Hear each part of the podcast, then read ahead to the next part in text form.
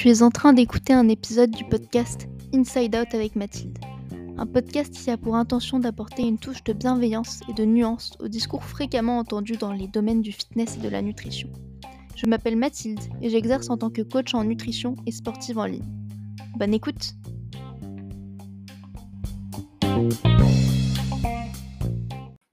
Hello hello Aujourd'hui ça va être un épisode un peu plus scientifique que la plupart de mes épisodes jusqu'à présent, que j'avais envie de faire un petit peu en, en réponse, si on peut dire, à une, euh, à une idée euh, que j'entends fréquemment euh, et qui tourne autour un petit peu de l'idée manger plus pour perdre plus, autour de la reverse diet et des adaptations métaboliques qui se produisent au cours d'un régime restrictif Heu, en calories, en énergie, heu et on donc on entend parfois justement ce qui est un mythe en fait du, heu: «Mon métabolisme est bloqué et endommagé, il faut que je mange plus pour perdre plus de poids».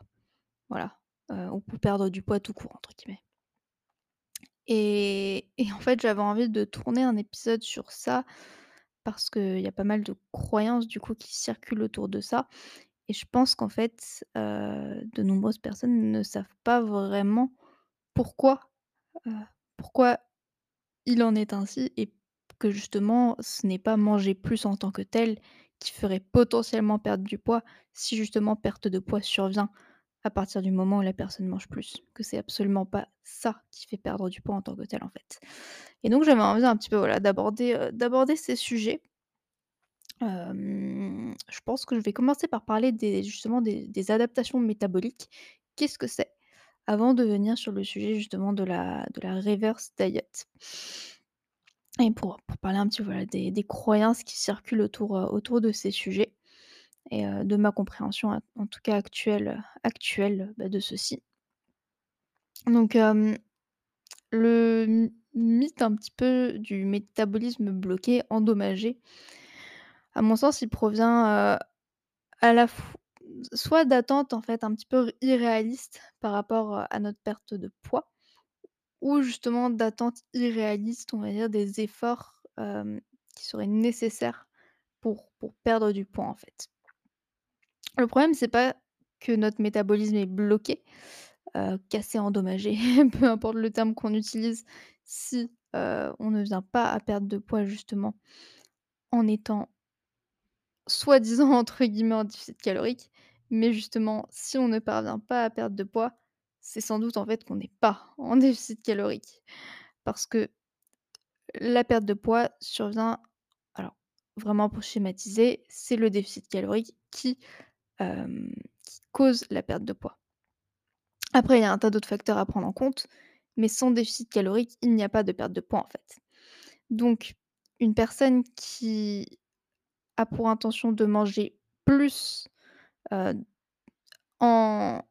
que cela lui fait perdre du poids, en fait, c'est pas le fait de manger plus qui lui fait perdre du poids. C'est le fait que potentiellement son adhérence au régime, donc le respect, du régime alimentaire est meilleur. Parce que si quelqu'un ne perd pas de poids justement en étant soi-disant en déficit, c'est qu'elle n'est pas en déficit en en fin de compte, en fait. Et par contre, du coup, si quelqu'un, admettons, passe de 1 200 calories apport calorique où elle ne perdrait pas ou il ne perdrait pas, une personne en tout cas, de poids, de 1 200 admettons à 1 600, mais que sa maintenance à son poids actuel est de 1 800 calories.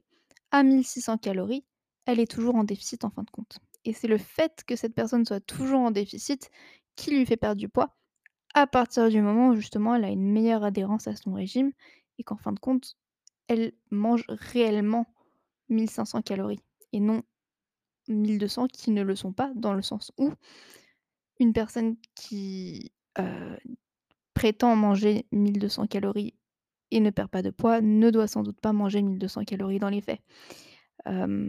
C'est virtuellement impossible, en fait et donc en fait, si quelqu'un perd du poids en augmentant ses calories, ce n'est pas parce que, heu, manger plus fait perdre du poids.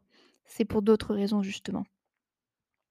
En plus de cela, heu, si quelqu'un perd du poids, heu, en augmentant ses calories, il peut aussi avoir, dans une moindre mesure, les effets justement d'une diminution, du cortisol, de par l'augmentation en calories, donc moins de stress en fait, parce qu'un déficit calorique, induit du stress, tant physiologique que psychologique, donc moins de cortisol, mène à moins de rétention d'eau et donc potentiellement, une, perte de poids sur la balance, mais après voilà, ça c'est, généralement, généralement quelque chose, qui ne dure pas et quelque chose de temporaire, voilà, un effet, un «effet immédiat» entre guillemets, si on peut dire. Perdre du poids implique qu'il y des des adaptations métaboliques qui se produisent. Ce qui importe de comprendre, c'est que ces adaptations métaboliques sont tout à fait normales, sont tout à fait normales et elles sont inévitables, en fait. Ces adaptations se produisent dans une certaine mesure et elles sont réversibles. Et mmh en fait, c'est une conséquence normale que de consommer moins de nourriture, en fait, d'ingurgiter moins d'énergie. Et mmh ce qui se produit en fin de compte quand on perd du poids, quand on est en déficit énergétique, quand on perd du poids, c'est que notre, dépense énergétique va diminuer et ce pour plusieurs raisons. La première et celle qui est, inévitable si on peut dire, enfin qui qui qui passe pas à la trappe, que tout le monde qui perd du poids, bah, subit cette adaptation, on va dire.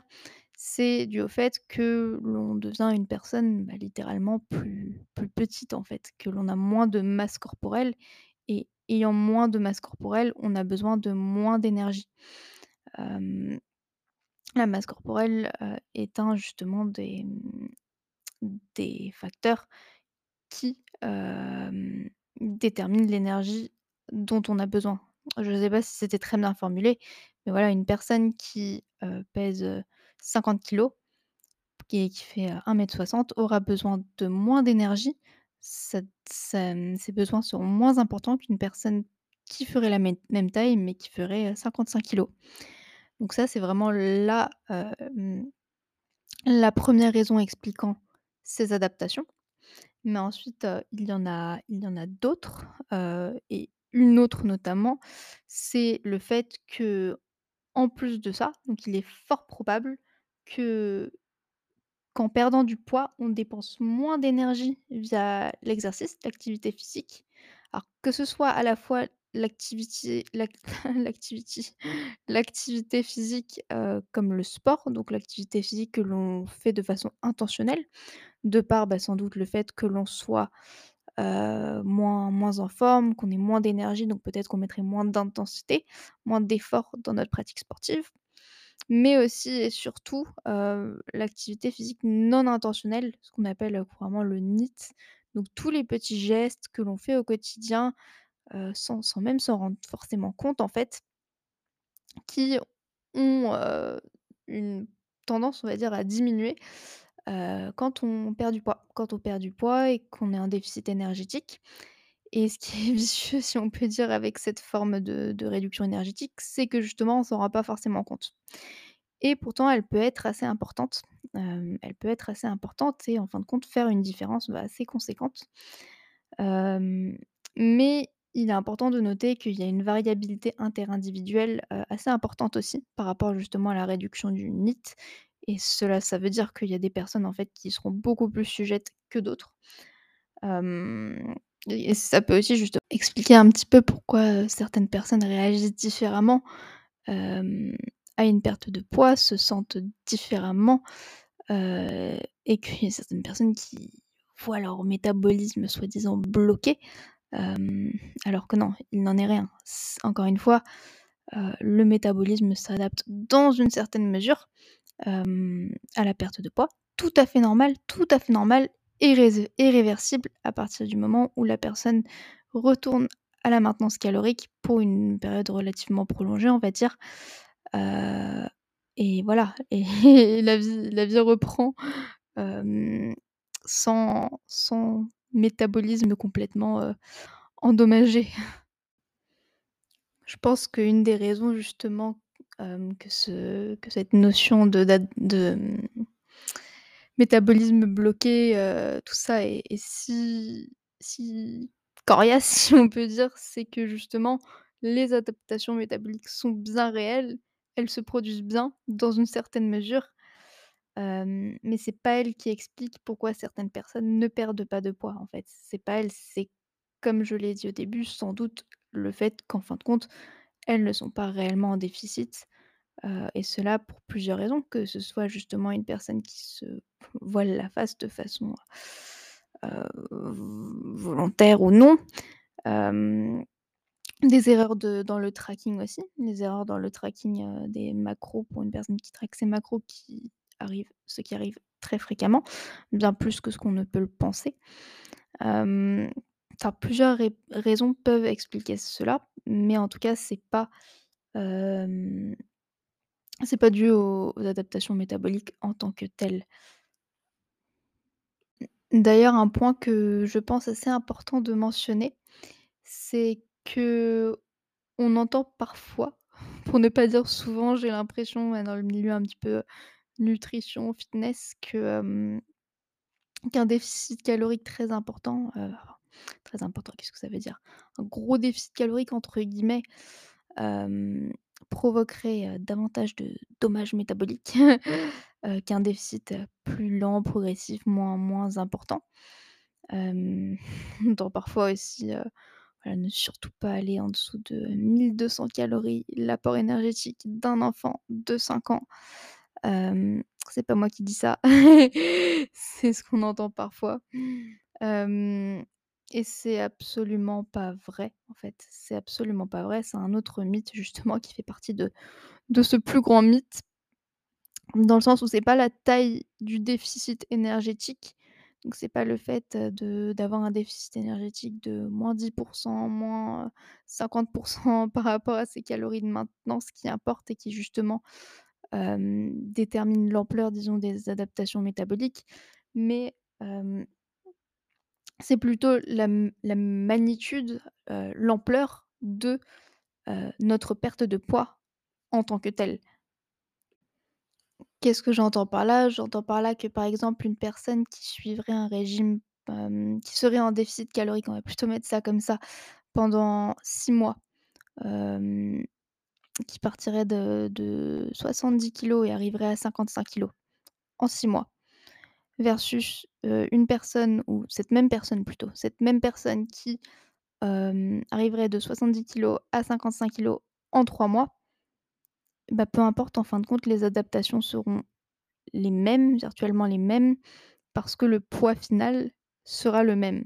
Donc en fait, peu importe la taille du déficit, parce que le poids final sera le même. Donc donc voilà, je sais pas si ça fait du sens, mais je pense que c'était important de mentionner ce point parce que c'est vrai que c'est une, une allégation, si on peut dire, qu'on entend assez souvent, bah, notamment par rapport au aux déficits, heu, caloriques relativement importants qui sont, fréquemment critiqués. Alors qu'ils peuvent, dans voilà, certains contextes, être, bénéfiques, si on peut dire ça comme ça. Et comme tout, en fait, il faut l'utiliser de façon appropriée, comprendre comment l'utiliser dans un contexte approprié. Mais au niveau adaptation métabolique, bah, il y a il y a y a pas de différence à partir du moment où, voilà, la perte de poids totale est la même. Donc voilà.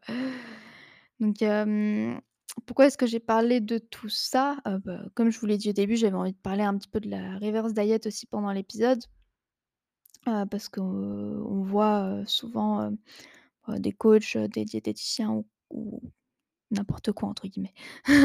Non, pas n'importe quoi, mais je veux dire parler de, mmh, la relance métabolique et donc notamment de reverse diet, avec pour but de, mmh, de réverser, de réverser, littéralement, hein, ces adaptations métaboliques.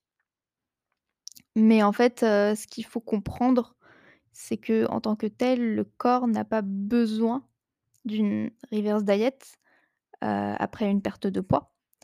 Mais en fait, il a besoin de revenir à la maintenance calorique. La reverse diet en tant que telle, c'est le processus qui va amener qui va permettre d'arriver à la maintenance calorique, c'est un processus qui peut être emprunté, mais qui n'est pas nécessaire en tant que tel. Ce qu'on veut après une perte de poids, c'est de retourner à la maintenance calorique, en fait. Une maintenance calorique qui justement nous permettrait réellement de maintenir notre poids, mais d'être en bonne santé, en fait et justement de rétablir différentes fonctions, fonctions potentiellement thyroïdiennes, hormonales, plutôt voilà, hormonales, métaboliques hem et les adaptations dont j'ai parlé précédemment, en fait.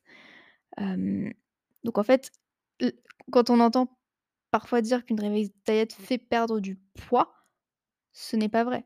Une perte de poids peut avoir lieu pendant la reverse diet parce que pendant le processus de la reverse diet, peut-être que la personne enfin, pendant le processus, la personne sera encore en déficit parce que la reverse diet est encore un état de déficit calorique.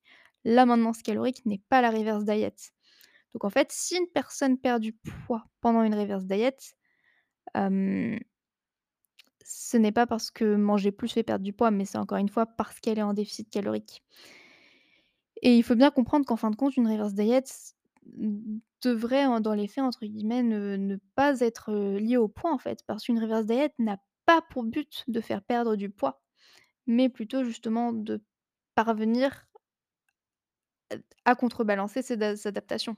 Et encore une fois, c'est pas la reverse diet en tant que telle qui va con contrebalancer les adaptations métaboliques physiologiques, bah, normales qui surviennent suite à un, régime restrictif en énergie qui se produisent quand on perd du poids. Mais c'est retourner à la maintenance pour une durée relativement prolongée, en fait. Donc heu, non, voilà et je pense que c'est quelque chose qui qui prête souvent à confusion, enfin qui est souvent, du moins j'ai l'impression, un petit peu omis et mal compris, du moins mal présenté. Parce que la reverse diet est parfois justement présentée comme cet outil un petit peu magique, j'ai l'impression. Alors qu'absolument pas en fin de compte. Absolument pas. Alors c'est pas pour dire qu'une reverse diet c'est mal, non, pas du tout. Mais c'est qu'il faut comprendre à quoi elle sert et pourquoi potentiellement elle peut «fonctionner» entre guillemets, selon ce que ça veut dire fonctionner en fin de compte. Mais mais voilà, une reverse diet, c'est, bah, comme, souvent je parle d'outils dans une boîte à outils comme le traquage des macros, l'utilisation, je sais pas, de l'échelle de la faim, l'alimentation intuitive. Tout ça, ce sont des outils dans la boîte à outils. Bah, la reverse diet, c'est pa c'est pareil en fait.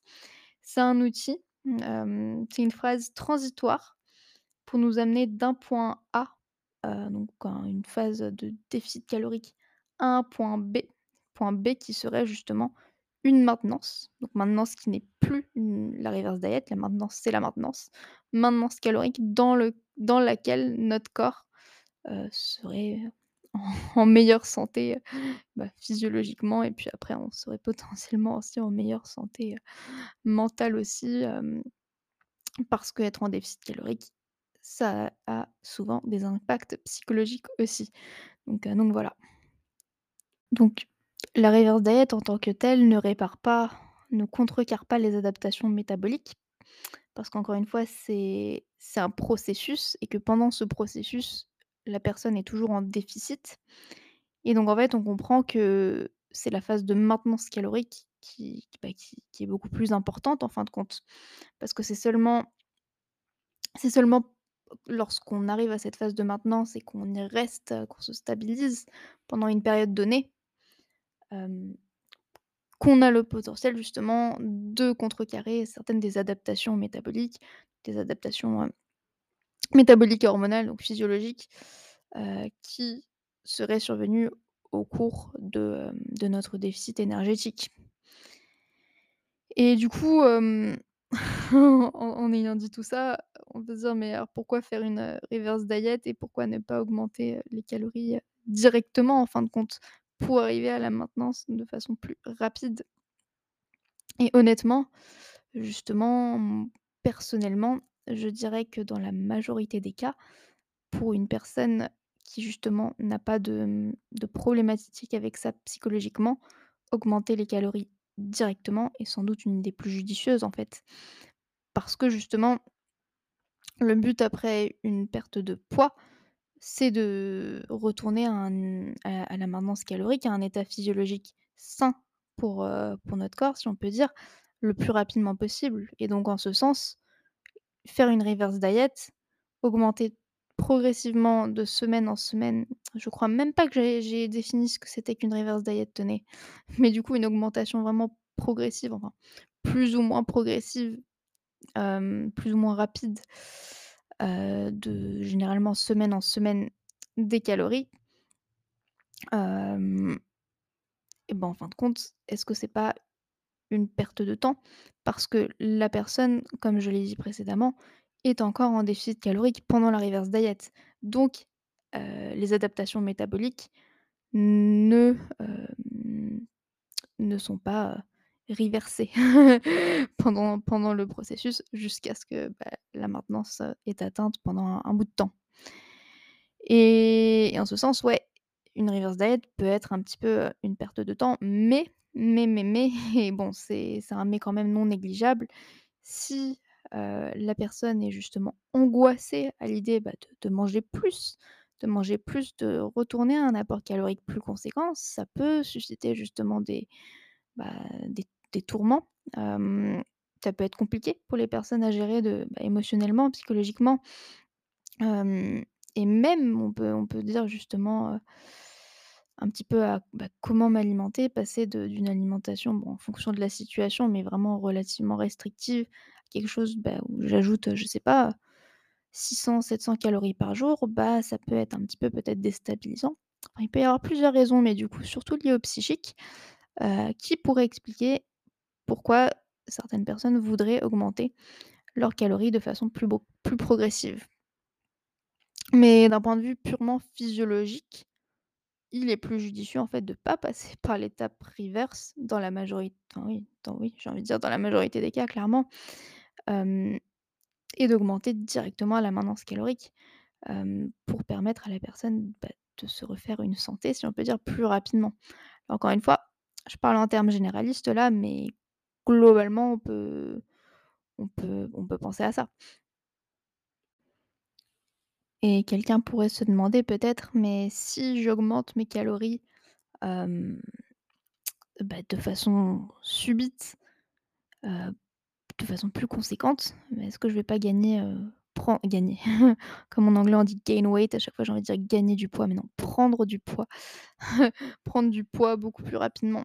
Alors rappelez-vous, comme je l'ai dit, la reverse diet, on devrait même pas en fait réellement je pense penser au poids quand on pense à la reverse diet. Parce que le but de la reverse diet n'est ni de prendre ni de perdre du poids. Si prise ou perte de poids se produit, ce ne sera déjà pas forcément une réelle prise de poids, ni forcément une «réelle perte de poids» entre guillemets, mais si elle se produit, ce sera pas vraiment l'effet voulu. L'effet voulu, c'est justement de retrouver un état de santé «normal» entre guillemets, en étant à la maintenance calorique. En arrivant, en parvenant à la maintenance calorique plutôt, parce que la reverse diet, c'est pas la maintenance calorique. C'est le processus qui y mène. Enfin, un processus qui peut être utilisé, parce que si on augmente directement les calories, bah, il y a il y aura pas eu de reverse diet en tant que telle comme on l'entend. Mais en fin de compte, ce que je disais tout à l'heure, c'est que si on augmente les calories de façon l'apport énergétique de façon «rapide», «drastique» entre guillemets, sans passer par une phase de reverse et ben, en fin de compte, ça revient au même. Simplement, on aura gagné du temps. On aura gagné du temps, parce qu'on n'aura peut-être pas passé 3 mois ou je ne sais combien de temps à augmenter les calories de façon progressive. On sera arrivé directement à la maintenance et en étant à la maintenance, on ne prendra pas de poids, en fait. Si prise de poids il y a, ce serait une prise de poids sur le court terme, heu, qui serait probablement liée au, bah, au fait qu'on ingurgite davantage de volume alimentaire, sans doute davantage de glucides, donc que l'on retiendrait davantage d'eau, davantage de rétention d'eau, sur le court terme, heu, mais dû à l'augmentation, voilà, des calories, du volume alimentaire.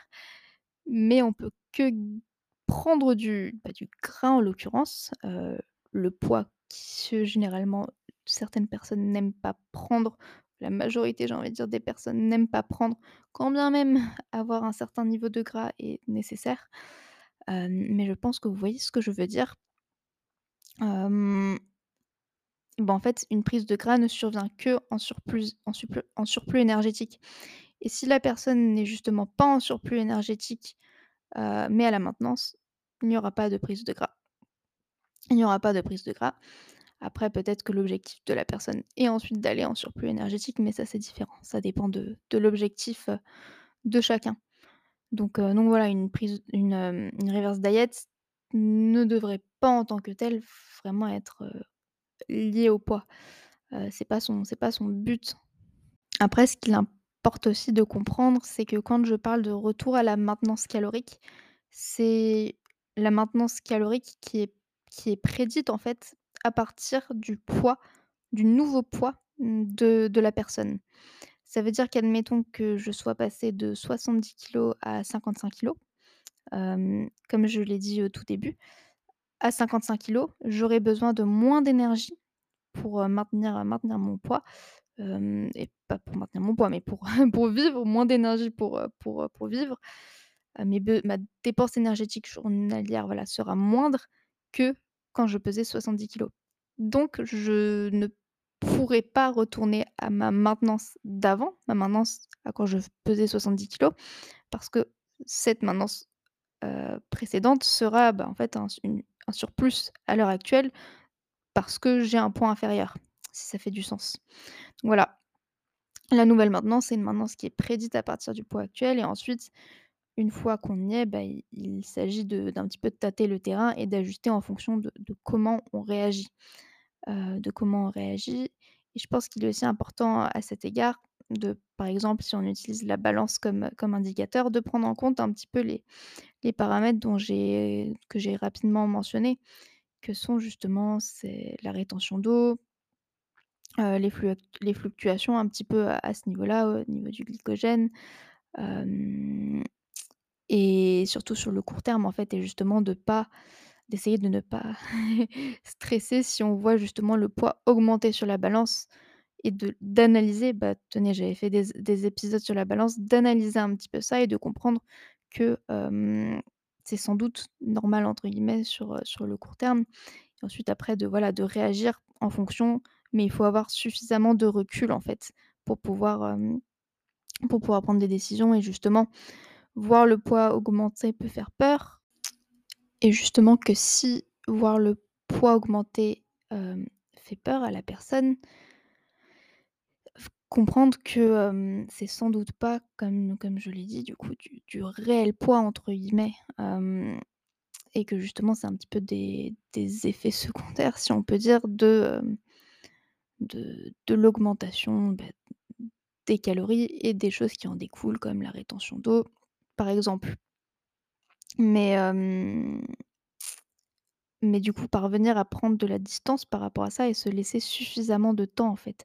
Suffisamment de temps pour justement voir, si la maintenance que l'on a prédit est réellement notre notre maintenance, comment on réagit tant que ce soit justement aussi, là on parle j'ai parlé purement purement de poids, mais aussi nos sensations physiques, notre ressenti, comment on se sent intérieurement, notre niveau d'énergie, notre sensation de faim, de satiété, si ces indicateurs-là sont un petit peu rétablis, si on avait des difficultés, dues aux adaptations de la leptine et de la de gréline pendant, pendant, notre, phase, de déficit énergétique. Tout un tas d'indicateurs en fait dont on peut se servir pour voir comment on se sent, dans dans la globalité en fait. Donc il faut se laisser du temps du temps pour ça en fait et prendre note du coup de certains paramètres peut être intéressant pour pouvoir suivre une certaine évolution. Alors du coup, on a vu qu'il y avait pas forcément bah, il n'y a pas de de règle, heu, entre, bah, suivre une reverse diet progressive, plus ou moins progressive ou hop, remonter directement à la maintenance, heu, prévue. On peut un petit peu limite, heu, «mélanger» entre guillemets les 2, remonter à la maintenance prédite et puis ensuite ajuster en fonction. Mais en tout cas, il y a pas a pas de règle, il y a pas de bonne ou mauvaise façon de faire. Enfin, je serais peut-être de l'avis de dire que d'un point de vue physiologique, la bonne façon de faire serait d'augmenter directement les calories. Mais si d'un point de vue psychologique, par exemple, ça ne suit pas, bah, non, c'est pas ce qui serait bon. Encore une fois, il faut prendre la personne en compte et c'est le plus important en fin de compte, la personne dans l'équation, parce que c'est pas pas un concept que l'on regarde, c'est une personne et la façon dont elle réagit, bah, c'est le plus important. Donc comment mettre en place une reverse diet? À quelle vitesse, reprendre du poids? Ça dépend, ça dépend du contexte, bah, l'historique, de l'état d'esprit, de l'objectif, de l'état de santé actuel et surtout, voilà, de la psychologie de la personne par rapport à ça. Il y a pas de vérité. Mais encore une fois, moi, je serai partisane la majorité du temps, si psychologiquement ça ne bloque pas, d'augmenter le plus vite possible. Voilà, pour, bah, pouvoir, arriver à la finalité qui est de retrouver un état de santé, sain sain, pour la personne, en étant à la maintenance calorique. Après, du coup, on peut se demander pourquoi faire une reverse diet? Quand se faire une reverse diet? Alors, encore une fois, il y a plusieurs cas de figure, plusieurs situations, donc ça ça dépend. Mais globalement, on peut, bah, pour une personne qui est en déficit énergique énergique énergétique depuis un bout de temps, et ne se sent pas forcément, tip top, si on peut dire. Donc, une personne, qui serait en phase de perte de poids pendant un bout de temps, qui malgré peut-être même, disons, des diet breaks, des refids, heu, se sent pas forcément très bien et il se se pense qu'il serait judicieux peut-être d'augmenter les calories, enfin d'arriver à la maintenance et d'augmenter les calories du coup, pour un temps, avant de potentiellement redémarrer une perte de poids si c'est son objectif. Peut aussi penser à une personne qui, bah, qui se sous-alimenterait, de façon, intentionnelle, non intentionnelle. Bon, quand on parle d'in d'intentionnel, ce serait plutôt justement dans le cadre, bah, de quelqu'un qui cherche à perdre du poids, je pense, majoritairement. Mais en tout cas, quelqu'un qui se sous-alimenterait ou qui serait sujet au régime un petit peu yo-yo, à répétition depuis un bout de temps. On peut penser à quelqu'un qui veut éventuellement perdre du poids dans le futur, heu, mais justement un apport calorique, heu, bah, pas forcément, très élevé. Pourrait bénéficier potentiellement, d'une, reverse diet. Donc voilà, plusieurs, cas de figure. Mais ce qu'il importe vraiment, vraiment, vraiment de comprendre et j'espère que c'est le message que j'aurais transmis dans cet épisode, c'est qu'une reverse diet est loin d'être magique, et que manger plus, heu, en termes caloriques, ne fait pas perdre plus de poids, ne fait pas perdre de poids. Une reverse diet, c'est pas un méga booster, heu, bah, de métabolisme comme comme on l'entend parfois. Et c'est assez trompeur justement, c'est assez trompeur parce qu'en fin de compte, ça véhicule, que ce soit intentionnel ou non, mais des informations qui sont erronées. Après voilà, ça veut pas dire que c'est pas un un outil, comme j'ai dit tout à l'heure, qui n'a pas d'utilité. Heu, elle a sa place, elle peut avoir sa place, justement si faite judicieusement et dans un contexte approprié. Mais en fait, ce que ce qui m'importe personnellement, heu et ce que j'espère avoir fait à travers cet épisode, c'est expliquer que c'est pas c'est pas magique. C'est pas magique et c'est pas forcément nécessaire non plus. C'est pas nécessaire non plus parce que ce que l'on veut suite à une phase de déficit énergétique, c'est vraiment retourner à la maintenance et qu'une reverse diet peut permettre d'y retourner, mais que ce n'est pas nécessaire. Ce n'est pas nécessaire donc voilà. Je pense que je vais m'arrêter là. Si vous avez des questions sur le sujet, si l'épisode vous a intéressé, bah, n'hésitez pas à me faire un petit retour, comme toujours et me dire si ces épisodes un petit peu plus scientifiques vous intéressent aussi. C'est vrai que c'est, quelque chose que, bah, moi j'apprécie beaucoup justement tout ce qui est l'aspect nutritionnel, santé, physiologique et psychologique je sais pas trop comment dire ça, mais tout ce qui est l'aspect un peu plus terre à terre, c'est quelque chose que j'apprécie beaucoup quand bien même, je suis vraiment un petit peu plus, aussi dans le, mmh, la réflexion. Non pas pour dire qu'il y a pas de réflexion dans ces sujets, mais, mmh, dans le moins informatif et le plus réflexion, voilà. J'ai du mal à m'exprimer, mais je pense que vous voyez ce que je veux dire. J'apprécie quand même justement de parler un petit peu de ces sujets-là. Donc heu, vous me direz ce que vous en pensez, si ça vous intéresse et si vous avez des idées de sujets d'ailleurs, c'est avec grand plaisir. Voilà, voilà, je vous dis à plus tard. Bye bye, prenez soin de vous. Merci beaucoup d'avoir écouté l'épisode jusqu'au bout. Si tu l'as apprécié et voudrais soutenir mon travail, n'hésite pas à t'abonner à la chaîne du podcast sur la plateforme que tu utilises. Tu peux aussi liker l'épisode, mettre un petit commentaire, m'envoyer ton retour via Instagram ou bien partager le podcast dans ta story.